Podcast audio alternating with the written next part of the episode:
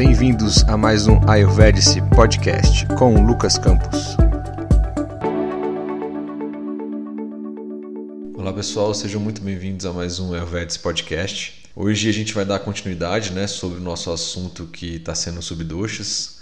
Só lembrando que no nosso último podcast a gente falou sobre os subdoshas de Vata e hoje a gente vai falar um pouquinho sobre os subdoshas de Pita, né? Só lembrando que a gente sabe que cada dosha possui cinco subdoshas a gente falou dos de Vata e hoje eu vou trazer para vocês aqui os subdoshas é, de Pita, tá bom? Então, antes da gente começar, vamos fazer entoar aí o, nosso mantra de abertura do podcast, beleza? Acompanhe mentalmente. Raga Diruga Satatan Shaktan Ashesha Kaya Prasutan Asheshan Autsukya Mohara Chidan Jaghanan Yupurva Vaidyaya Namostu Tasmai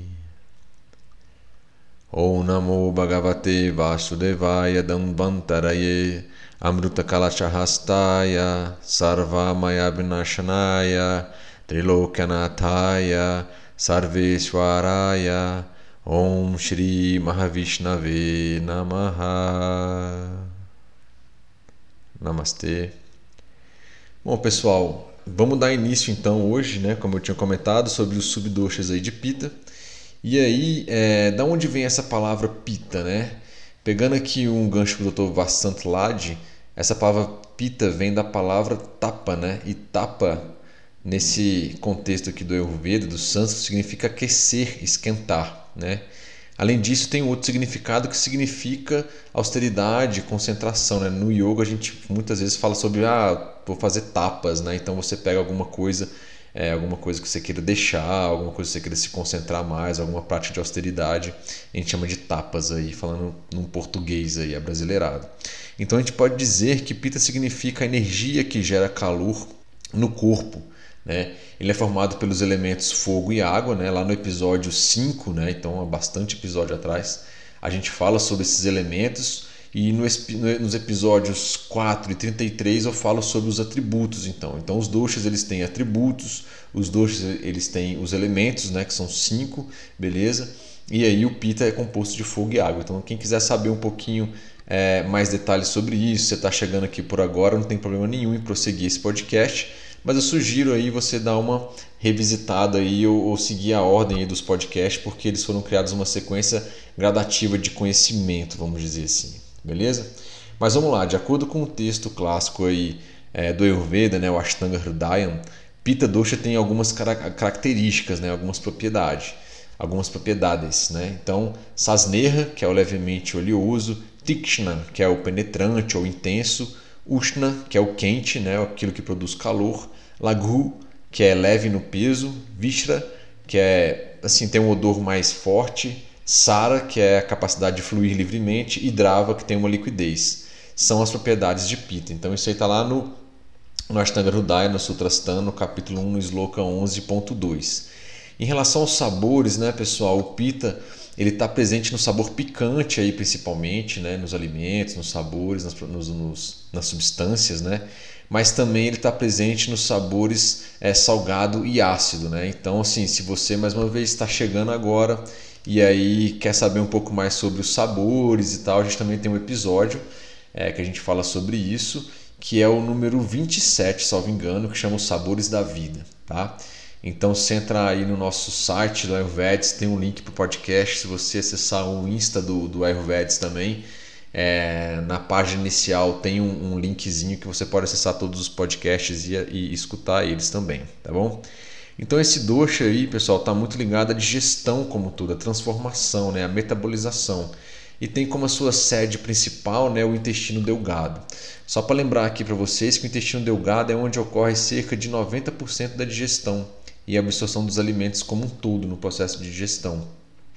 Os outros 10% que sobram aí ocorrem no estômago, que é a sede de Kapha, e no intestino grosso, que é a sede de Vata, tá? Então percebam que tudo que é transformação, digestão aí no nosso corpo, principalmente é, no nível celular, inclusive, né, a gente tem o Pita presente aí, tá? Uh, como eu falei, então no Insta lá tem esses links aí, quem quiser dar uma olhada lá e, e, e achar qual que são esses links aí, fica a opção de vocês procurarem lá no Spotify também tem, na SoundCloud, no, no aplicativo podcasts da Apple também, no seu iPhone ou no, nos tablets e por aí vai. Então aproveita e segue lá o nosso canal do Ayurveds no Insta também, beleza? Bom, vamos agora ver o que, que o Ashtanga Hridaya, a gente, a gente combinou desde do, do último podcast ao falar do subdosha de Vata, a gente falar um pouquinho, dar uma, uma relembrada, um resumão geral de cada dosha. Então aqui eu vou trazer para vocês o que, que o Ashtanga Hridaya fala do dosha Pitta no estado normal, quando ele está aumentado e quando ele está diminuído também. Beleza? Vamos lá. Ó. Fala o seguinte: Pitta em seu estado normal cuida da digestão, da manutenção da temperatura corporal, é responsável pela visão, pela produção da fome, sede, apetite, pela compleição, inteligência, coragem, valor e suavidade, né? flexibilidade do corpo. Isso aí está lá no Sutrastana capítulo 11, no Sloka 15. E aí, no Sloka anterior ele fala o seguinte, um pouco antes. O pita aumentado ele provoca o quê? Coloração amarelada nas fezes, na urina, nos olhos e na pele. Excesso de fome, sede, sensação de queimação e pouco sono. Né? Então isso aí está no Sloka 7.1 e 7.2. Aqui é interessante que quando o dosha vata está aumentado tem ausência de sono e o pita quando está aumentado tem pouco sono, né? Então a pessoa dorme mais pouco no vata, pode chegar a um nível de insônia, assim, uma, uma, é um pouco mais agravado, tá? Então tem essa diferença com relação ao sono desses dois doshas é, é, aumentado, tá? E aí a redução de pita produz enfraquecimento da atividade digestiva do agni, né? Ou do agni frio e perda de brilho, né? A pessoa ficou a compleição, assim, perde aquela compleição da pele, aquele brilho natural que a pele tem. Isso aí também está no capítulo 11, no Sloka 16.1. Então aqui perceba que a gente traz lá o que, que o Pita tem no seu estado normal, né? que são excelentes características, beleza? Quando ele está aumentado e a redução também do Dosha Pita quando ele está diminuído. Bom, pessoal, feita essa introdução, a gente já pode falar então sobre os subdoshas de Pita, né? Uh, quais são os cinco subdoshas que, que o Pita tem? Tem o Pachaka, o Ranjaka, o Sadhaka, Alochaka e Brajaka, ok? Isso está no capítulo 12 do Ashtanga Hridaya, no Sutrasthana, e vai ali do Sloka 12 ao 14 mais ou menos, tá? Então o que, que ele fala aí do primeiro que é o Pachaka Pita?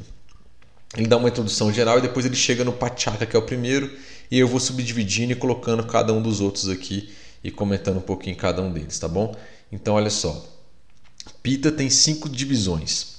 Aquele localizado no interior do Pakavachaya, que é o intestino grosso, Amachaya, estômago intestino delgado, apesar de ser composto por todos os Panchabhutas, possui qualidades dominantes de Tejas Bhuta, sendo destituído de liquidez, apesar de ser um líquido. Não possui Snigdha, essa propriedade que é viscosidade nem cita, que é o frescor, e outras propriedades de apebhuta. É conhecido pelo termo anala, fogo, por causa da sua função de paka, digestão e transformação de matéria alimentar. Ele cozinha o alimento, divide-o em essência e resíduos separadamente. Estando aí localizado, ele concede graça, né? concede ajuda aos outros pitas ali presentes, como o Ranjaka Pita, e aos demais datus agnes, né, que são presentes nos dados, são os agnes de cada tecido do corpo, dando-lhes vigor, poder de funcionamento. Este pita é conhecido como Pachaka Pita e está lá no Sloka 10 a 12 do capítulo 12. Então esse subdosha, pessoal, que é o Pachaka Pita, é, ele representa o pita que está no estômago mesmo, né? E intestino delgado, assim, tá? Mais principalmente. É, isso inclui o ácido clorídrico, as enzimas digestivas e a pepsina, né, que é, é, ajuda na quebra das moléculas das proteínas, tá bom? Então, assim, ele vai ser a parte do pita ali responsável muito pela digestão, ok? Cada dosha tem um subdosha que vai colaborar e dar a sua é, função para realizar a digestão é, como um todo. E é esse subdosha de pita que vai colaborar então nessa digestão aí com as enzimas, com os ácidos e por aí vai, tá bom? Bom, e se você tem uma desordem né, é, nesse subdosha, isso vai trazer o que geralmente? Está muito ligado à hiperacidez, à hipoglicemia, né? muitas vezes desejos por doce, né? por, às vezes acaba que as pessoas vão para o açúcar, né? para aquele doce mais açucarado. Ele pode levar a gastrite, úlceras peptídicas indigestão, anorexia e a dispepsia como um todo, né? que às vezes dá gases, dá saciedade precoce, às vezes gera empachamento e por aí vai. Tá? Então esse aí é o primeiro subdosha de pita. Depois o Vagbata coloca o pita localizado no Amachaya, é o estômago ainda e o intestino delgado, é conhecido como Ranjaka pita, porque ele transmite a coloração vermelha para o primeiro tecido, raça, e o converte em racta, o próximo dato do tecido. É, isso aí está no Sloka 13.1, capítulo 12 do é, Sutrasthana do Ashtanga Hridaya. Então percebam que depois vem o Ranjaka Pita, que é aquele que, que dá cor, né? e percebam que ele transmite essa coloração para o primeiro tecido. A gente já teve um, um, podcast falando sobre os tecidos, e o primeiro vai ser o Rasa, depois o Racta. Né? Então ele transfere essa coloração para o Rasa, que por sua vez lembra que eles vão alimentando os próximos tecidos, que são sete. Então, além dos locais mencionados nesse sloka, é, esse subdosha também está presente no fígado e no baço, pessoal. O Ranjaka é aquele que confere cor. Né? Então, a cor dos olhos, do cabelo, da pele estão muito relacionados com esse subdosha aí, beleza? É, ele presente no fígado é o que concede cor a todos os outros tecidos, logo é ele que vai dar aquela cor avermelhada no sangue. Tá? Além disso, está ligado à criação dos glóbulos vermelho e vermelhos e medula, medula óssea também, né, que são misturados ao dato, como a gente viu, que é conhecido como plasma sanguíneo, é, e é o primeiro tecido na visão do Ayurveda. Esse subdosha no baço, pessoal, ele mata bactérias e parasitas, assim como produz alguns glóbulos brancos, né? Então concede assim uma função mais protetiva, né, e mais a favor da imunidade. Então esse subdosha também tem essa capacidade de imunidade aí.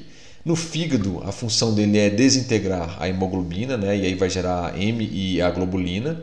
Do M a gente produz a bile e com isso vai dar cor a urinas e fezes. Por isso que é, em algum lugar ele fala da cor amarelada, em desequilíbrio lá dos olhos, das fezes, por aí vai. Tem a ver com a questão aí da bile né? e fígado. Tá? Então, na visão do Ayurveda, existe uma correlação direta entre o estômago, o fígado, o baço e a medula óssea, inclusive. Se o funcionamento do fígado está prejudicado, né, a medula óssea será afetada também.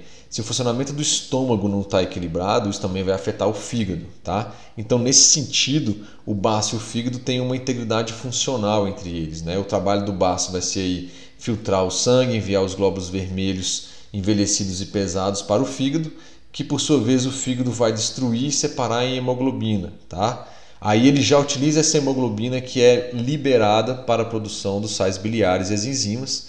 E portanto, aí, quando o baço está aumentado, né, que a gente chama de é, esplenomegalia, é, o fígado também pode aumentar e vice-versa. Tá? Se o fígado tiver aumentado, o baço também pode é, aumentar. Então o fígado é uma importante sede do, do Agni também, né, pessoal? Uma importante sede de Pita como, como um todo e de Agni também, de transformação, né? é considerado aí a casa da raiva, do ódio, né, inveja, ciúmes, né? Então todas essas emoções devem ser metabolizadas e digeridas, né? Então para isso, é, para que a gente possa fazer esse trabalho, faz parte de estar consciente dessas emoções aí ruins, né? Então prestar uma atenção plena, né, em um sentimento ou uma emoção que são ruins e que está prejudicando aí sua vida, como ele fala lá, a raiva, o ódio, a inveja, os ciúmes, né? faz com que o Agni presente no fígado ali ajude a digerir essas emoções, inclusive. Né? Então a consciência, a maturidade, a experiência ajudam também a retirar é, de nós a raiva, o medo, a ansiedade. Né? É claro que, que nesse aspecto aí mais, mais mental, vamos dizer assim, do subducha, é, é ligado a um órgão né, é, do nosso corpo, existe a possibilidade de se utilizar do, dos pranayamas, das meditações, dos mantras, né, as psicoterapias aí, além de, além de que tem que estar envolvido alimentação, exercícios físicos e por aí vai, ou seja, um conjunto de técnicas aí que vão te ajudar a observar e lidar com esses desequilíbrios aí, tá bom, pessoal? Alguns sintomas que podem ser percebidos aí se o Ranjaka Pita ele tiver é, desequilibrado, pessoal. O que a gente pode trazer aqui? É, tem a ver as hepatites, a anemia, a fadiga crônica, né? A mononucleose, né? Sintomas incluem fadiga, febre, irritação da pele, glândulas inchadas, tá? Cabe colocar aqui, pessoal, que quando o CAFA causa um distúrbio no Ranjaka Pita, a pessoa pode desenvolver, por exemplo, cálculos biliares, né? Então aí é a junção de um dosha com o outro, né? Então quando eu tenho um CAFA no Ranjaka, eu posso ter, a, a, por exemplo, cálculos biliares na bile. Se esse kapha, por exemplo, estiver presente por longo período no fígado, por exemplo, a pessoa pode desenvolver um colesterol alto, pode ter degeneração gordurosa do fígado, né, esteatose hepática, né, é, esteatorreia, que é aquela diarreia mais gordurosa e por aí vai, né. Então, assim, como a gente está no podcast, né, pessoal, a gente está conversando, trazendo algum, alguns conhecimentos dos subduchas.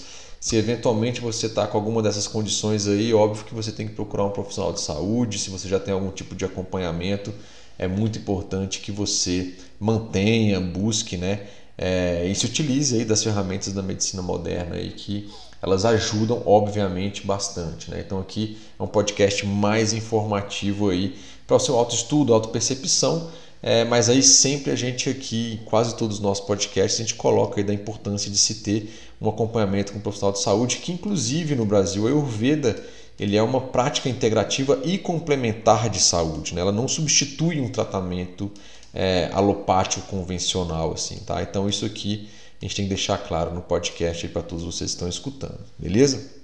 Vamos para o próximo?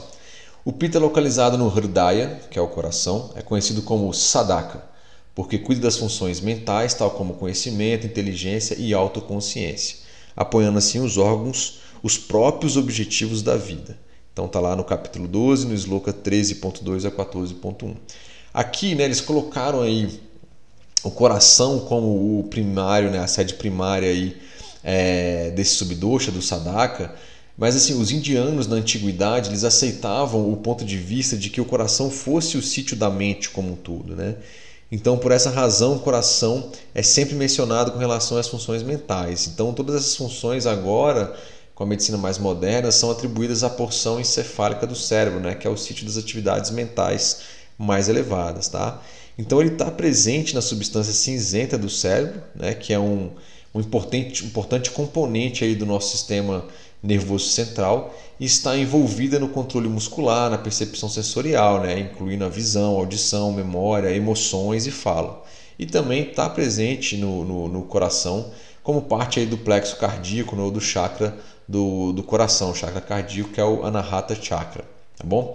É, esse subdosha aí, pessoal, ele é responsável pela sabedoria, pela compreensão, entendimento e apreciação aí das coisas. Ele transforma sensações em sentimentos e emoções, né? Então, o Pranavata, junto com o Sadaka Pita e o Tarpaka Kapha, que a gente vai ver no próximo podcast com mais detalhes, juntos eles são muito importantes na função cerebral como um todo, inclusive no podcast sobre depressão, na visão do Ayurveda, a gente fala da importância de cada um deles aí juntos, né? É, nesse processo tanto de proporcionar ou facilitar com que a pessoa chegue a uma depressão, ou a importância deles fortalecidos para que a pessoa não entre em depressão ou saia de uma depressão, tá? Então, se alguém quiser saber um pouco mais, é, eu acho que está lá, chama um podcast chama Amarelo, né? Que inclusive é do Setembro Amarelo, que é no próximo mês, né? Estou gravando esse podcast de hoje aqui no dia 2 de 8 de 2020, tá? Então, assim, a gente pode colocar no seguinte: existe vamos supor, um filme sensível de uma substância branca sobre o cérebro chamado Tarpaka Kapha, que é esse subdoce que a gente vai falar um pouquinho melhor no próximo podcast.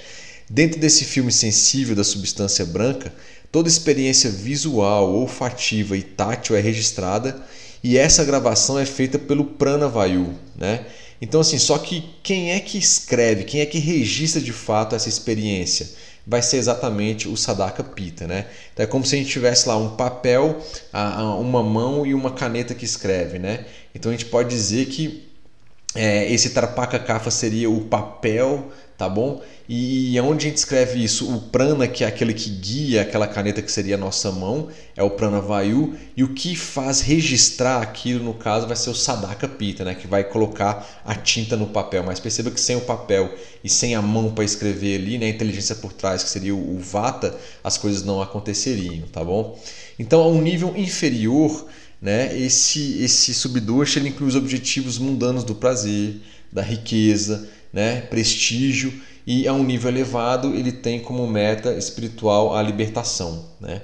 Então Sadaka Pita ele governa a nossa energia mental, a digestão mental, né? a digestão das impressões, das emoções, das ideias ou crenças que a gente tenha, né? e o nosso poder de discernimento. Tá? Então está ligado aí também ao Sadaka Pita. O, o, seu desenvolvimento é enfatizado muito no yoga, né? em particular no yoga do conhecimento, né? que é o Gnana Yoga, onde aprendemos a discernir entre o eterno e o efêmero, né? o real é, e o aparente. Né? Então, a nossa inteligência Buddhi, que a gente chama de Buddhi, funciona através aí desse subdosha de, de Pita aí, beleza? Quais são alguns sintomas que podem ser percebidos se o é, Sadaka Pita estiver em desequilíbrio, pessoal? A falta de clareza mental, confusão ou ilusão, incapacidade de distinguir entre a nossa imaginação e a nossa realidade, tá bom? Vamos para o próximo.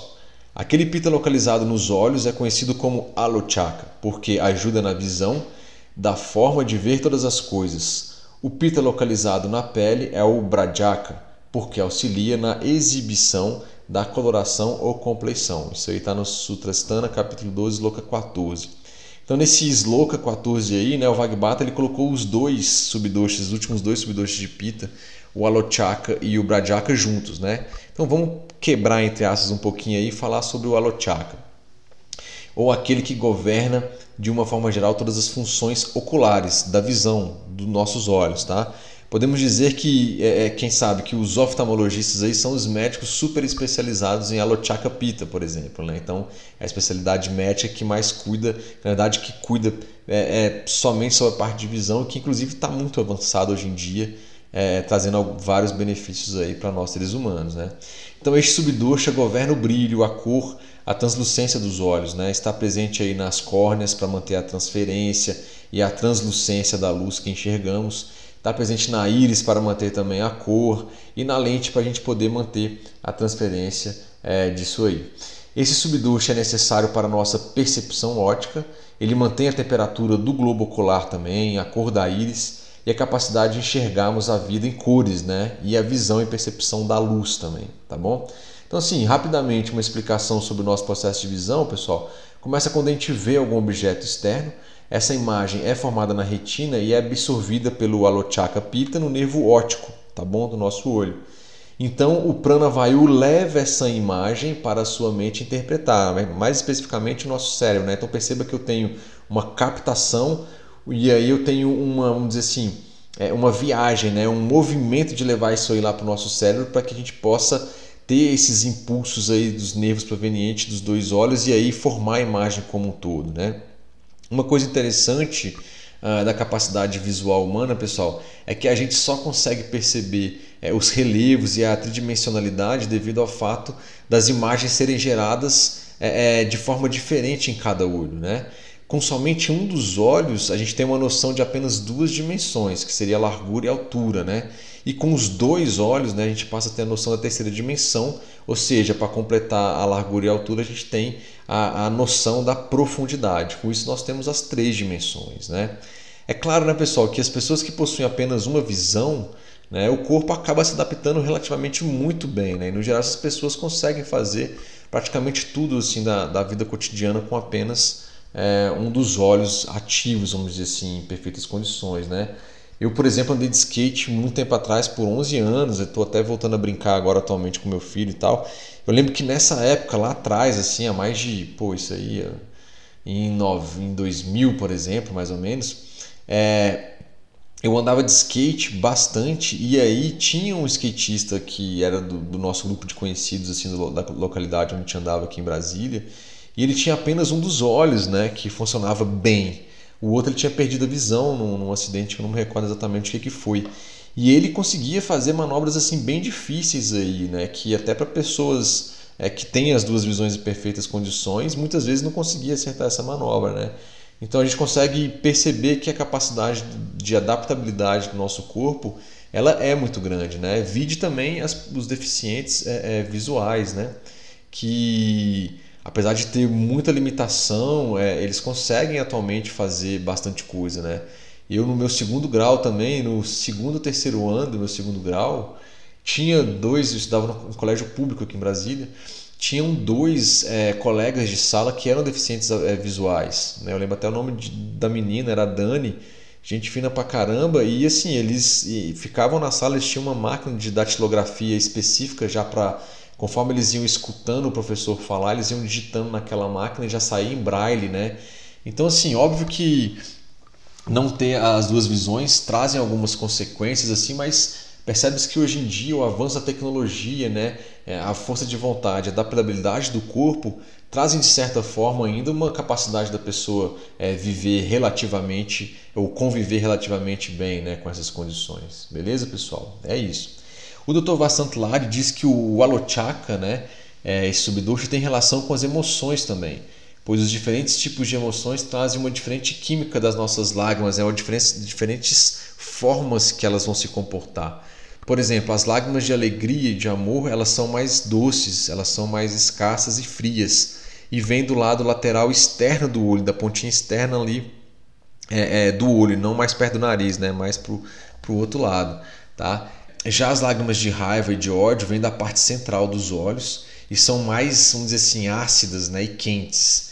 E as lágrimas de frustração, tristeza, dor e pesar vêm do lado medial interno né? do, do nosso olho e ela é amarga e adstringente ao paladar, por exemplo. Então perceba que até as emoções é, ele faz uma correlação com o tipo de lágrima e aonde aquela lágrima vai descer mais, né?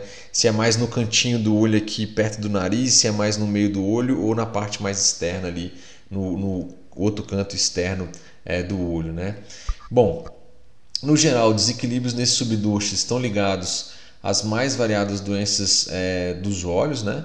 Então pode criar alterações na nossa visão, levando a miopia e hipermetropia, por exemplo. Se ele tiver aumentado, pode causar conjuntivite, ter sol, inflamação na íris, né? o pessoal chama de irite, sensação de queimação nos olhos e fotofobia também, né? quando a pessoa, aquela luz incomoda demais né? é, a pessoa, às vezes tem que ficar usando óculos escuros, enfim. A causa raiz é, que o Dr. Vasantlad coloca é, de um transtorno aí de alochaka pita são a você suprimir a vontade de chorar, né? que eles chamam de lágrimas reprimidas, a supressão desse é, vamos dizer assim, dessa vontade de chorar, independente da situação que a pessoa tem, né? E sei lá, antigamente às vezes escutava as mães falando, né, assim, ó oh, menino, segura esse choro aí, não vai chorar não, sei lá o que. Então, é uma forma de repreender aquilo e na visão do Ayurveda isso pode trazer algum desses transtornos de visão aí. E uma outra coisa que ele coloca também, pessoal, que é assim, muitas vezes a pessoa não querer enxergar a realidade como ela é. Né? Então perceba que tem um processo mental envolvido aí também com a questão da visão, né? Então, uh, no Evidente não descarta essa possibilidade, o Dr. Bastante Lade coloca isso aí também para gente, tá? Bom, vamos agora então para o nosso último subdoce de pita, que é o Brajaka pita, né? Que a sua morada, vamos dizer assim, é a nossa pele, né? Esse subdoce ele mantém a pele aquecida, né? E é responsável pela copleição normal e o brilho da pele como um todo. Ele ajuda também a processar e digerir, né, vamos dizer assim, os óleos ou as pastas e medicações aplicadas sobre a pele. Pessoal, isso é muito importante. Quando você aplica, por exemplo, um emplastro de gengibre, né, é o Agni presente no Brajaka Pita que vai é, metabolizar, assimilar a substância contida nesse emplastro aí, tá? Então o Brajaka Pita ele trabalha com estreita conexão com o Oranjaka Pita também, tá? É, a saúde da nossa pele é muito importante na visão do Ayurveda, né? A gente sabe que muitas das terapias é, que são feitas dentro do contexto do Ayurveda é, envolve muitas vezes a utilização de óleos medicados com, com ervas medicinais, né, ervas medicinais aí dependendo de cada caso, de cada desequilíbrio, enfim. Esse óleo, por sua vez, ele é absorvido pela pele, né? E a qualidade, os princípios ativos daquele óleo, ele penetra profundamente no tecido conjuntivo, muitas vezes chegando até os ossos, né? Então, quem faz essa intermediação de absorver e levar esse óleo, né, esses princípios ativos aí, é, é, para os ossos, para os tecidos, é exatamente o Brajaka Pita. Então perceba a importância que tem nisso aí. Da mesma forma que quando cai alguma coisa na sua pele, alguma coisa que queime, etc e tal, e, e dá uma infecção, uma ferida, alguma coisa, é ele também que vai agir aí, né? vai demonstrar isso aí para você. Né? Então quando esse subducha ele está desequilibrado, ele pode resultar em eczema, dermatites, muitas vezes espinhas ou acne, né? É, despigmentação da pele, né? perda de sensibilidade ao toque, formigamento e dormência também. Beleza? Bom, pessoal, esse então foi o nosso podcast com subdoxas de pita, beleza?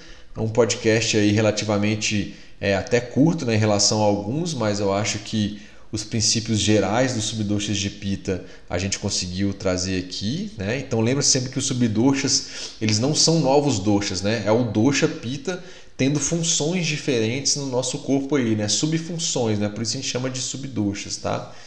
E é isso. Espero que vocês tenham gostado. Então, pessoal, compartilhe com os amigos, os familiares. Deixa o seu like aí se você estiver escutando na plataforma de podcast que você mais usa. Lá no Insta também, segue a gente, arroba Ayurvedice, tá? Pode mandar um direct lá, manda também mensagem para contato arroba ayurvedice.net que a gente entra em contato. E assim, lembrando, o tá atrasado, entre aspas, mas a nova versão do Ayurvedice é, aplicativo, né, o app Ayurvedice, que a gente vai chamar de Ayurvedice Pro, entre, entre aspas aí, Cara, tá muito no forno, pessoal. Tá tendo coisas muito boas lá. A gente implementou toda a parte de mantras. Você vai poder escutar os principais mantras, entender como é que são os mantras no contexto do Ayurveda, né? Você vai poder escutar, vai ter a letra do mantra, a explicação. O quiz lá, que é didático simplesmente, ele foi reformulado também. Cara, a gente está com mais de 40 receitas é, é, caseiras aí de é, é, remédios caseiros, né? Vamos dizer assim. Então, é, que também vocês podem consultar para os mais variados desequilíbrios aí dos doxas. Enfim, é um, tá um aplicativo que foi revisto, foi reestudado aí é, com bastante cuidado aí para que vocês possam aproveitar ainda mais. Ele foi relativamente bem ampliado em relação à versão gratuita que existe ainda é, e está disponível somente para Android. Essa versão aí ela vai estar tá disponível nas duas plataformas, Android e, e iOS também, beleza? E ela vai ter um custo assim, é um valor módico só para a gente custear os valores que a gente é, tem para colocar e manter esses aplicativos nas plataformas online aí da, da Apple e da, da Google, né, o Android, que não são relativamente tão baratos, mas assim, só para custear mesmo. Coisa que talvez numa saída de um dia de um lanche qualquer que você faça aí, é, pague, por exemplo, isso. Beleza? Só para deixar então vocês informados, daqui a pouco está na praça, já está bem avançado, estou nos testes finais já dele e daqui a pouco a gente comunica e fiquem ligados nas redes sociais para saber as, as novidades. Valeu? Pessoal, é isso. Um grande abraço para todos. Namastê e obrigado por estar com a gente em mais um episódio do Elvetes Podcast. Até mais. Namastê.